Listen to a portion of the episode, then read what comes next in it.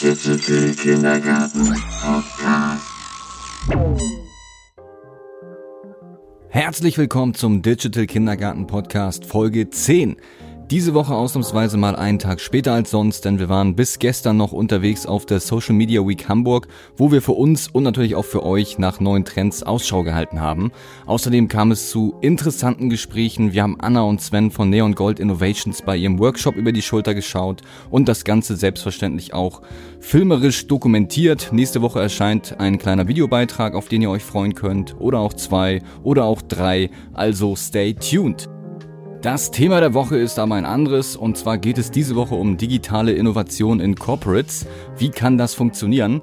Dazu hören wir gleich einen Vortrag von Christian Klöppel von Deloitte Digital.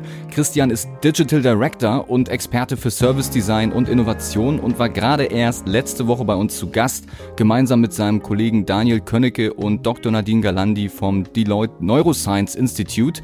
Ihr merkt schon, letzte Woche war viel los bei uns und ja, auch mit Daniel, Christian und Nadine haben wir natürlich direkt eine kleine Talkrunde gestartet und für euch in Erfahrung gebracht, was Deloitte Digital als offizieller DK 2019 Partner Partner am 6. Juni im Hamburger Millantor Stadion so alles präsentieren wird.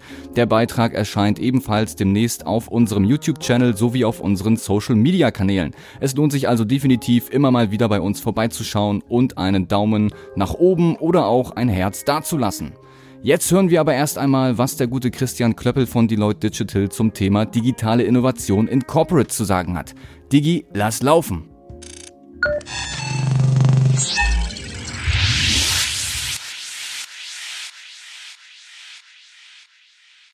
Es gibt den einen oder anderen, der hat schon verstanden, dass er was tun muss. Der hat gemerkt, da passiert irgendwas. Aber dass sich tatsächlich die Dinge grundlegend verändern, das ist Gott sei Dank noch nicht endlos angekommen, sonst wäre ich, glaube ich, auch mittlerweile arbeitslos. Das ist eine Situation, die wir sehr, sehr oft vorfinden. Und wenn man sich mal anschaut, was das bedeutet, ähm, dann sind das so die Klassiker, die man, die vor allen Dingen ich als äh, ehemaliger IT-Berater ganz gut kenne. Wir haben Release-Zyklen, die deutlich über sechs Monate sind. Wir haben Wasserfallprojekte. Wir haben Silos. Die Abteilungen reden nicht miteinander. Wir haben äh, extrem langfristige Projektbudgets, die über Jahre, teilweise drei oder vier Jahre hinweg geplant werden. Dann gibt es natürlich eine gewisse Risikoaversität und ähm, im Prinzip ist äh, eine Sache, die mich ganz besonders stört oder die wir versuchen ganz schnell aus der Welt zu schaffen, ist der, der Irrglaube, dass der CIO, der Chief Information Officer, für die technologische Innovation im Unternehmen verantwortlich ist. Da fängt es schon an. Und wenn man jetzt mit diesen Kunden redet und fragt sie, was ist denn für euch digitale Innovation? Was bedeutet das denn? Was könnte es denn sein? Dann denken die natürlich erstmal, na klar, Sticky Notes und Sneakers. Ich brauche Sticky Notes und Sneakers und dann bin ich digital innovativ. Da gibt es, und auch das werdet ihr vielleicht festgestellt haben, die falsche Annahme, dass Agilität mit Geschwindigkeit und billig irgendwie gleichzusetzen ist. Ja klar, was sie bis jetzt sechs Monate, acht Monate, zwei Jahre gemacht haben, das kann ich eben jetzt auch in zwei Wochen machen, weil es ja jetzt agil. Kein Problem. Machen wir ein, zwei Sprints, dann läuft das Ding. Das Thema Design wird ganz oft gleichgesetzt mit User Interface grüne Buttons, rote Buttons, oben links oder unten rechts. Und das Design eigentlich ein viel weitgehender Begriff, äh, weitgehenderer Begriff ist, das ist vielen so gar nicht bewusst. Es werden Nerds und Hipster eingestellt, damit man irgendwie jetzt jung und agil und, und total hip wird.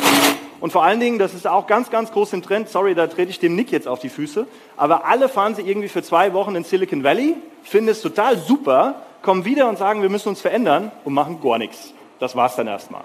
Nochmal Handzeichen. Für wen klingt das vertraut in seinem Umfeld? Hey, Gott sei Dank. Okay, alles klar. Wir können weitermachen. Danke. So, und wenn ich das jetzt versuche, auch wieder in ein Bild zusammenzuführen, dann äh, kennt vielleicht der ein oder andere die Kameraden hier. Ja? Irgendwie ist das das Bild, das Corporates in Vorstandsetagen von digitaler Innovation im Kopf haben.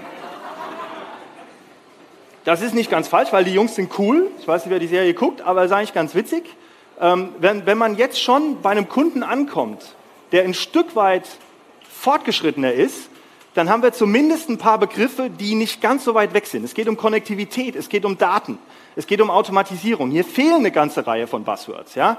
Ähm, Artificial Intelligence, der beste, beste Beispiel ist natürlich, ähm, ja, dass wir irgendwas mit Blockchain machen. Klar, unbedingt. Und dann geht es um Disruption. lass uns mal disruptiv sein. Wir machen jetzt ein Projekt und das ist jetzt disruptiv. Total super. Und das gucke ich mir jetzt mit meinem Team schon ein paar Jahre an und eigentlich muss man sagen, naja, so semi-cool. Denn was wir sagen würden ist, es kommt auf Kultur an. Ja? Den Jungs auf dem Bild sehe ich weder die Blockchain, machen sie glaube ich sowieso nicht, noch irgendwie die Automation an. Es geht um Kultur. Es geht um die Frage, wie stehe ich denn zu den Veränderungen, die dort in der Welt heutzutage passieren? Verstehe ich sie? Akzeptiere ich sie? Wie gehe ich damit um? Das ist jetzt extrem hochtragend und jetzt sehe ich schon an euren Gesichtern, hm, worauf will der denn jetzt hinaus? Und ich kann es natürlich jetzt nicht so wahnsinnig global galaktisch machen, aber vielleicht kann ich ein, zwei Geschichten erzählen, um euch ein Gefühl dafür zu geben, wie wir diese Kultur, die für uns so wichtig ist, die für uns absolut essentiell ist für erfolgreiche digitale Innovation, wie kann man das rein praktisch angehen? Genau das tun wir seit einigen Jahren und wir glauben auch mittlerweile ein paar Varianten gefunden zu haben, wie das ganz gut funktioniert. Ich würde das gerne tun anhand drei einfachen Stufen. Schritt eins, das erste Projekt. Schritt zwei, ein paar mehr Projekte, ein paar mehr Leute. Mal gucken, wie es zusammenpasst. Und Schritt drei, die alles entscheidende Frage, wie verankere ich das in meinem Unternehmen organisatorisch, damit es nachhaltig sein kann, damit es funktioniert, damit es integrativ ist und damit es am Ende auch den, äh, den Wert ausspielt, den ich mir davon erhoffe. Wir fangen mal ganz einfach an mit dem Projekt. Und da kann ich eigentlich nur jedem sagen, start small, but show something. Macht irgendwas, was man anfassen kann, macht es schnell, aber macht es. Als erstes ist da wichtig, dass man dem Kunden beibringt, sich auf ein Problem zu fokussieren. Nicht irgendwie sagen, ja, wir machen mal irgendwas, wir wollen ganz gerne eine Mobile-App, warum denn? Ah, doch jeder eine, braucht man doch. Ja, warum? Was macht man damit? Tut die irgendwas Sinnvolles? Kann ich die gebrauchen? Kann ich die nutzen? Löst sie ein Problem? Und Problemfokus im Sinne von Design Thinking ist ein extrem mächtiges Werkzeug, um Leuten beizubringen, schon mal ganz anders an die Dinge dran zu gehen. Das zweite ist Intrapreneurship. Jemanden finden, der sich hinstellt und sagt, ich will das Problem lösen. Die Leute gibt es in jedem Unternehmen. Die rennen sich momentan irgendwie die Hacken ab und holen sich blutige Nasen, weil sie an jeder Wand stehen bleiben. Aber diese Leute gibt es. Die muss man suchen und die muss man empowern. Man muss sagen, du bist jetzt Product Owner und du darfst das jetzt mal machen und hier ist ein Weg für dich, wie das gelingen kann.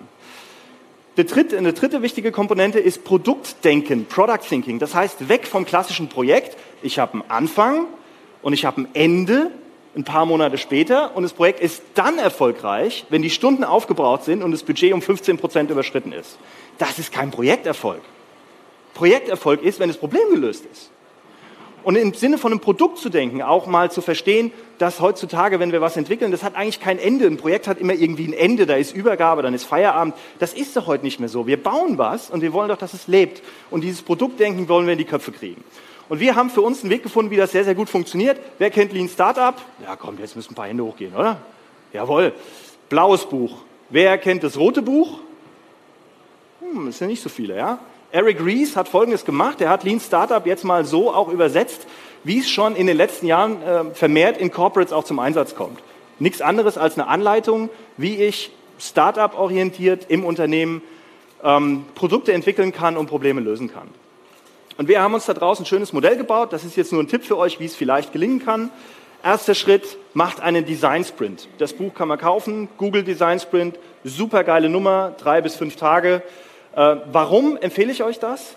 Ein voll ausgeprägter Design Thinking Prozess dauert lange, kostet Geld und die Leute, die ihr eigentlich von Anfang an überzeugen müsst, verlieren schon nach ganz kurzer Zeit die Geduld, weil es nicht schnell genug geht, weil sie das Ergebnis nicht schnell genug sehen. Ihr könnt nicht erst acht Wochen lang Customer Journeys malen macht was Schnelles. Und nach einem dreitägigen Design-Sprint habt ihr was in der Hand. Super geil. Prototyping. Schnell anfassen lassen. Jeder kennt InVision und andere Tools, wie das super funktioniert. Geht schnell daran. Wir schaffen es, nach den ersten beiden Wochen einen Prototyp zu haben, den ich auf einem Smartphone, in einem, in einem Web-Frontend irgendwo anders tatsächlich anfassen kann und äh, produktiv, also einem User mal in die Hand drücken kann und sagen kann, was hältst du denn eigentlich von dem Ding? Und wenn mir das gefällt, wenn ich, was das Prototyping angeht, einen gewissen Reifegrad erreicht habe, dann kann ich das immer noch bauen und dann bauen wir ein MVP. gemäß Lean Startup. Das ist jetzt wichtig zu sagen, denn ein Minimal Viable Product hat einen ganz bestimmten Grund. Für viele unserer Kunden besteht da schon wieder der Irrglaube, ja, das ist ja irgendein Prototyp, oder? Das ist irgendeine Demo, ein Pilot. Hm. Ist es nicht. Ein MVP hat nach der reinen Lehre in dem Buch das Ziel, eine Business-Hypothese zu validieren. Validieren, datenbasiert validieren. Wenn ihr am Ende eines solchen Projektes, das wir typischerweise in maximal drei Monaten machen, anhand von Daten zeigen könnt, dass eine digitale Innovation einen bestimmten Effekt auslöst, seid ihr die Helden. Und dann geht es weiter, da hört euch jemand zu und dann könnt ihr den nächsten Schritt angehen. Dieses Modell haben wir mehrfach angewandt in den letzten zwei bis drei Jahren, hat bis jetzt immer funktioniert, weil es extrem schnell Ergebnisse zeigt und weil wir immer orientiert an Daten, sprich Data-Driven Design, immer anhand von Daten verproben wollen, dass das, was wir tun, wirklich erfolgreich hat. Und Daten, Zahlen, Daten, Fakten sind etwas, damit überzeugt er auch die Jungs auf dem Schwarz-Weiß-Bild.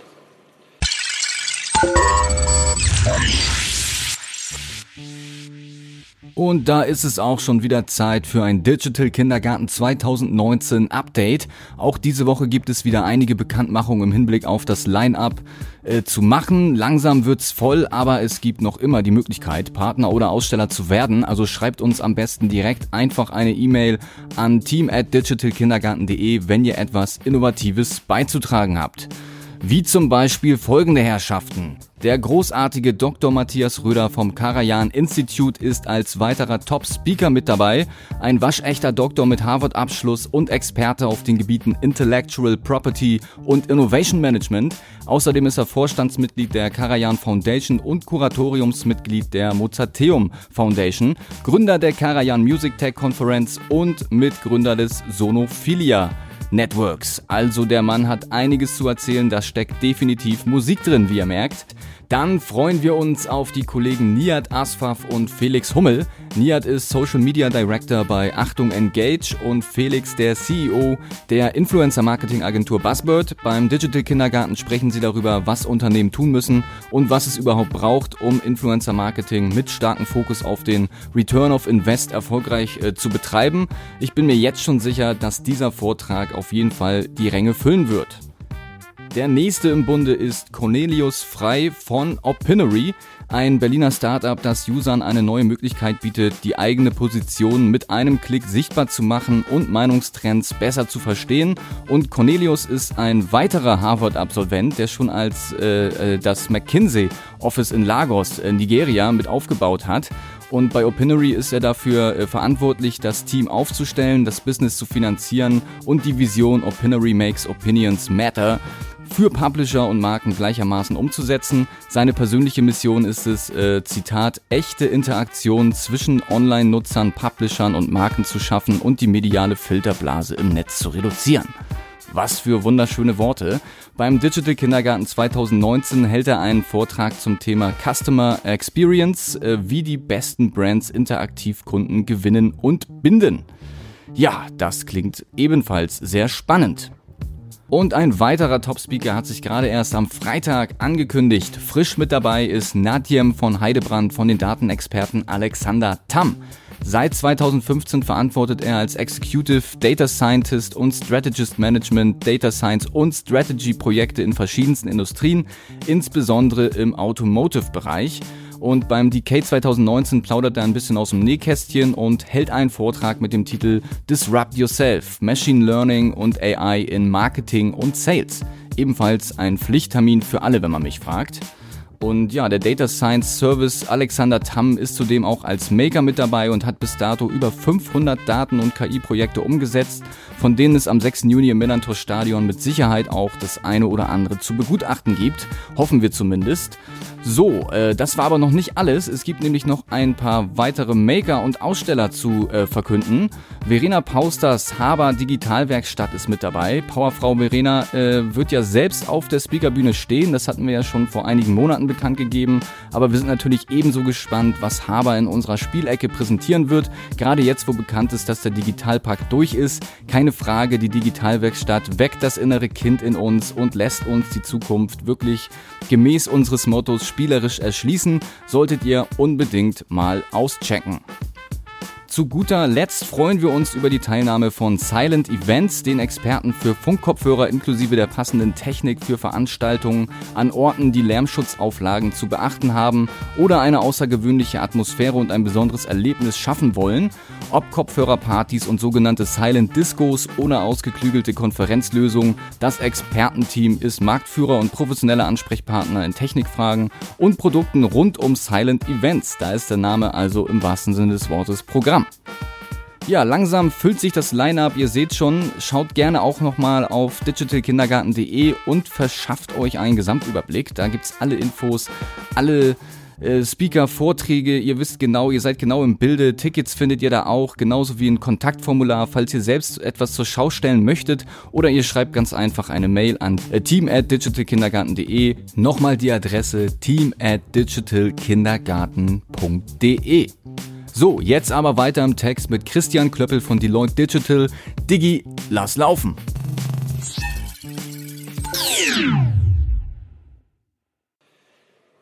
Da steht es nochmal. Ja? Weg von einem meinungsbasierten Entscheidungsfindung hin zu datengetriebenen äh, Entscheidungsfindung und dann findet man im Unternehmen sehr viel mehr Gehör. Das war der erste Schritt. Der zweite Schritt ist, jetzt hat man mal so ein Projekt gemacht oder vielleicht auch zwei, da kommt ganz schnell die Frage, ich will mehr. Wie geht das? Jetzt wird es ein Tick anspruchsvoller, denn auch dafür haben wir eine Methode gefunden, die sich für uns, kann ich nur sagen, hervorragend bewährt hat. Ähm, dazu muss ich ein bisschen aufholen und muss zuerst mal auf ähm, so ganz grundlegende Dinge eingehen wie ein Team-Setup. Multidisziplinäre Teams. Product Owner, jemand aus der IT, jemand aus dem Vertrieb, jemand aus, der, aus dem Sales, möglicherweise jemand aus dem Backoffice, sucht Leute zusammen, die viele verschiedene Perspektiven auf das Problem zusammenbringen, steckt die in ein Team. Steckt den UX-Designer mit rein, den Entwickler mit rein, etc. pp. Sorgt dafür, dass alles das, was ihr braucht, um ein Produkt Ende zu Ende zu entwickeln, von Anfang an zumindest gefühlt in einem Team ist und zusammenarbeitet. Ganz wichtige kulturelle Sache. Lasst dieses Team selbst Entscheidungen finden. Lasst es autonom laufen. Lasst es selbst entscheiden, welche Tools eingesetzt werden. Lasst es selbst entscheiden, wie der Sprint-Zyklus aussieht. Lasst es selbst entscheiden, wie Reporting gemacht wird. Proliferation steht für Zellteilung. Wenn ihr ein Team habt, setzt ihr das nächste dazu, indem ihr das, das Team splittet. Wir sehen es gleich. Und das alles müsst ihr in ein agiles Setup packen. Lasst die Leute arbeiten, wie sie arbeiten wollen. Lasst die Möbel verschieben, nehmt Abstand von klassischen Büro-Setups, sorgt für das richtige Tooling, für schnelle Deployment-Prozesse, Thema DevOps etc. pp. Das kann man auch im kleinen äh, Scope relativ gut machen und kann die schon ausstatten. So, für uns sieht es so aus. Klassisches äh, Scrum-Team äh, mit einem Product Owner ja, und schöne Größe, damit das eben passt. Und dieses Team hat von Anfang bis Ende die Verantwortung für ein Produkt. Wir nennen das Team ein Squad. Wenn ich jetzt sage, das reicht mir nicht, ich brauche zwei, dann gehe ich hin und suche mir die besten Jungs da raus die sich in den ersten drei bis vier Sprints am besten angestellt haben, stell die da hin und füll den Rest wieder auf. Schon habe ich zwei Squads, Zellteilung. Und das kann ich so weitermachen. Ich kann auch mal die Rollen wechseln, kann dafür sorgen, dass die Leute verschiedene Aspekte kennenlernen. Und dann habe ich natürlich ganz viele verschiedene Disziplinen da drin, die kann ich zusammenschneiden lassen in einem Chapter. Jetzt merken schon die Ersten, wo die Reise hingeht. Wer sieht, was daraus wird? Irgendeine Idee, was das ist? Keine? Keine Hand? Keine Ahnung. Nick, Spotify, genau. Ich kann die Teams aufteilen. Ich kann sagen, das eine Team macht Features und die arbeiten auf selbe Produkt hin, ein anderes Team macht ein Produkt alleine und so weiter und so fort. Und so kann ich quasi fast schon exponentiell wachsen in sehr, sehr kurzen Zeit. Und das ist die Spotify Engineering Culture. Wer kennst du oder hat schon mal gehört? Yes, jetzt gehen ein paar Hände hoch. Zwei Videos, jeweils 15 Minuten, YouTube, super geil, gucken. Wir haben es bei Emirates eingebaut, wir haben es bei der BNP Paribas eingebaut, wir haben jede Menge Kunden, die sich daran orientieren. Und das Ding hat extrem dazu beigetragen, das Thema digitale Innovation skalierbar zu machen für unsere Kunden. Das heißt tatsächlich zu sagen, ich fange klein an mit einem einzigen Team. Ich suche die sieben coolsten Jungs zusammen und Mädels und kann dann aber wachsen und kann die Kultur mitwachsen lassen. Ich kann so einen Halo-Effekt erzeugen, der auch immer wieder dafür sorgt, dass weitere Teammitglieder hinzustoßen und da ordentlich mitarbeiten. Das hier ist nur ein Eyecatcher, dass ihr mal das im Web wieder findet. Der dritte Schritt. ich habe jetzt schon ein größeres Team. Ich habe jetzt mal so zwei, drei, vier, fünf Squads. Die sind jetzt ein halbes Jahr dran und jetzt kommt irgendeiner aus dem Management und sagt, was macht ihr denn da? Das geht ja so nicht, das muss ja irgendwo hin. Wir reden dann über die Frage, wo das in die Organisation passt. Jetzt wird es langsam sophisticated. Ihr braucht ein Two-Speed-Model. Lasst euch nicht einreden, dass ihr eine IT grundlegend so verändern könnt, es wird nicht funktionieren. Wer kennt den Begriff Two-Speed-Model? Okay. Das ist schwierig, aber es geht. Es gibt auch einen guten Grund, warum das sinnvoll ist. Denn ihr wollt den Jungs in den Sneakers die Möglichkeit geben, autonom, äh, autonom zu sein, selbst die Geschwindigkeit zu bestimmen, äh, bestimmen, Vollgas zu geben. Auf der anderen Seite gibt es in eurem Unternehmen Prozesse, da ist es gut, dass die so langsam sind. Die sind reguliert, die werden möglicherweise auditiert. Da kann man nicht rumfummeln, wie man gerne will. Und deswegen ist ein Two-Speed-Model eigentlich tatsächlich ein Zielszenario, das man verfolgen sollte. Ihr solltet ein zentrales Team bauen, eine zentrale Einheit, die alle anderen Teams in eurem Unternehmen unterstützt. Nicht irgendwie wieder ein Silo bauen, das alles aufsaugt und nichts rein und rauslässt, sondern unterstützend wirkt. Dieses Team sollte ein Anlaufpunkt sein für alles, was zum Thema Innovation, schnelle, agile Entwicklung im Unternehmen passiert. Einfach nur ein Anlaufpunkt. Wir sind da, wir helfen dir, wir gehen ans Telefon, wir haben auch die eine oder andere Idee, wie es gelingen kann. Und es sollte ein Service Provider sein. Wenn jemand Hilfe braucht, helft ihm bietet Services an im Unternehmen und erzählt den anderen Teams, was ihr für sie tun könnt. Und äh, wenn man sich das jetzt mal anschaut, klassische Organisation, bitte seht mir nach, wenn das jetzt nicht alles so detailliert ist, aber hier gibt es einen ganz entscheidenden Punkt, auf den ich eingehen will. Äh, mal gucken, ob das hier funktioniert. Wir haben hier den gelben Teil, das ist der CIO und seine Jungs, das ist die IT. Und wir haben ganz klassisch alles, was grün ist, auf der anderen Seite. Ja? Die sind gespalten.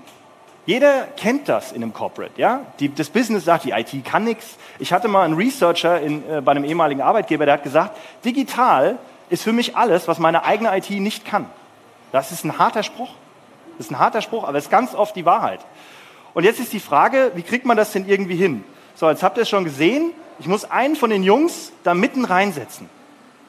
Das sieht erstmal hässlich aus und ich habe ganz bewusst den ziemlich bescheuertsten Effekt gesucht, den PowerPoint zu bieten hat, damit es euch auffällt. Das ist aber nicht schlimm. Ähm, das kann dann so aussehen. Ich bin auch nicht der weltgrößte Freund von dem Begriff Chief Digital Officer, nur weil das jetzt da steht. Aber wenn man es so hinschreibt, versteht jeder, was gemeint ist. Ihr braucht jemanden, der dieses Thema, der die Kultur, die Paradigmen, die Anforderungen auf oberster Stelle vertritt und dafür sorgt, dass er gehört wird und dass er verstanden wird. Das ist ganz, ganz wichtig, dass die Jungs auf dem Schwarz-Weiß-Bild verstehen, was passiert. Das muss denen jemand erklären, sonst funktioniert es nicht. Und derjenige kann verantwortlich sein für eine Sammlung von Quads, für so ein Digitallabor, für eine kleine, oft wird auch der Begriff interne Agentur verwandt, die sich darum kümmert, dass im Unternehmen digitale, innovative Projekte vorangetrieben werden. Und wenn wir jetzt noch ein Stück weitergehen, dann sieht man auch, wo der Sinn da drin ist. Diese Einheit kann die Brücke sein zwischen IT und Business. Und jeder, der dieses Spiel kennt und am eigenen Leib erfahren hat, wie schwierig das ist in einem Corporate-Umfeld, der erkennt den Mehrwert davon, denn das ist was, das über die letzten 30 Jahre nicht funktioniert hat. Und da entsteht Innovation. Man braucht die IT, denn sie hat Ahnung von Technologie, no doubt. Man braucht das Business, denn die wissen, wo die Reise hingeht im Kerngeschäft. Und by the way, meistens haben die auch die Kohle, muss man ganz ehrlich sagen. Ja? Und wenn man das schafft, wenn man das so aufbaut und dieses Digitallabor in etwa in so einer ähnlichen Form betreibt, wie wir es eben gezeigt haben, basierend auf Spotify oder anderen Modellen, dann habt ihr extrem gute Chancen, wenn ihr es organisch aufbaut, dass ihr nachhaltig einen Ort schafft, in dem digitale Innovation im Unternehmen passieren kann. Aber ganz, ganz wichtig ist, ihr müsst klein anfangen. Gucken wir es uns nochmal an. Erster Schritt, Projekt machen. Ein Product Owner finden, auf jeden Fall absolut problemfokussiert sein, sonst macht es keinen Sinn. Denkt in Produkten und sorgt dafür, dass ihr Ergebnisse produziert, die validierbar sind, datenbasiert. Conversion Rate gesteigert, Klickzahlen erhöht, Durchlaufzeiten von einem Prozess reduziert auf drei Minuten, was auch immer. Irgendwas, was Zahlen produziert, denn Zahlen verstehen die Jungs oben. Zahlen verstehen die. Meinungen verstehen die nicht. Wenn wir ans Delivery Model gehen, ist es wichtig, dass ihr klein anfangt und wächst langsam, wächst organisch. Guckt euch an, was die Jungs machen wollen. Wie wollen die am besten arbeiten? Wie fühlen die sich wohl? Mit welchen Tools fühlen die sich wohl? Und sorgt dafür, dass sie das richtige Setup haben, um sich da auszutoben. Und im dritten Schritt geht es eben darum, ein Two-Speed-Model aufzubauen. Das ist komplex, das ist nicht einfach. Und ganz ehrlich, ich kenne kenn viele Unternehmen, aber keins, das dies bisher zu voller Zufriedenheit gelöst hat. Das ist eine Nuss, an der jeder noch knabbert, aber es gibt mittlerweile echt gute Ansätze und viel Erfahrung, wie das gelingen kann. Bildet eine Brücke zwischen IT und Business, denn dann habt ihr in beiden Lagern richtig gute Freunde. Wenn euch das gelingt, seid ihr die Helden. Ist so. Seid Coaches. Helft ihnen zu verstehen, was in der Welt passiert und sagt ihnen, was zu tun ist. Gebt ihnen eine helfende Hand. Das ist es.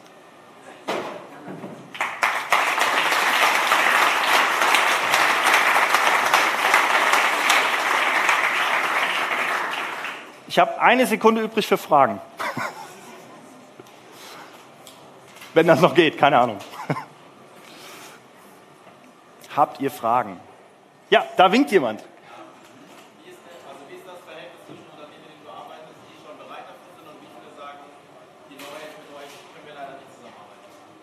Oh, es gibt ganz wenige, die sagen, sie brauchen uns überhaupt nicht.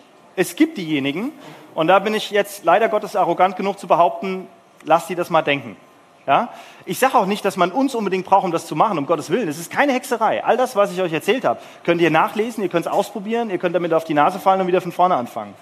Aber es ist tatsächlich so, dass sogar in den Unternehmen, von denen wir zu Beginn dachten, die sind schon relativ advanced, wenn man reinguckt, stellt man fest, die begehen ganz elementare Fehler. Es muss nicht immer so sein, es ist ganz unterschiedlich. Und ihr könnt euch vorstellen, das Thema ist unfassbar komplex, wenn man es sich in der Realität anschaut.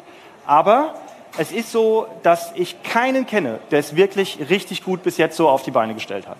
Ja? Noch Fragen? Ich sehe nichts mehr. Dann sage ich vielen Dank.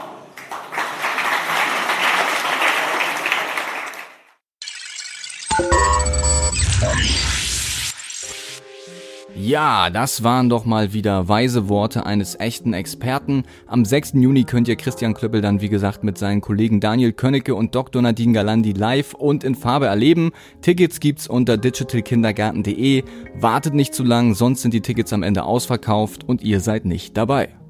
Wenn ihr euch den Vortrag von Christian Klöppel noch einmal in Bewegtbildform ansehen wollt, geht auf unseren YouTube-Channel, da könnt ihr euch gerne einfach mal ein bisschen durchklicken und eure äh, Inspiration auftanken. Apropos neue Inspiration, Digi, worüber sprechen wir eigentlich in der nächsten Folge? Wir sprechen über das Thema Mind the Digital Gap. Dazu gibt es einen Vortrag von Katja Brückel-Bergner von Digital to School.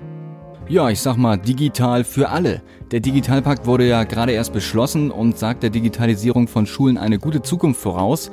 Bereits beim Decay 2018 hat Katja Bröckel-Bergner von äh, Digital to School einen Speech zum Thema gehalten und äh, ihr geht es darum, dass wirklich alle einen Zugang zur digitalen Welt haben. Also selbstverständlich auch Senioren und äh, sogenannte Silver Surfer. Seid gespannt, es lohnt sich auf jeden Fall, kommenden Freitag wieder einzuschalten. Für diese Woche soll es das gewesen sein. Wir verabschieden uns und weisen wie immer am Ende darauf hin, nur die Smarten kommen in den Garten. In diesem Sinne, bis nächste Woche.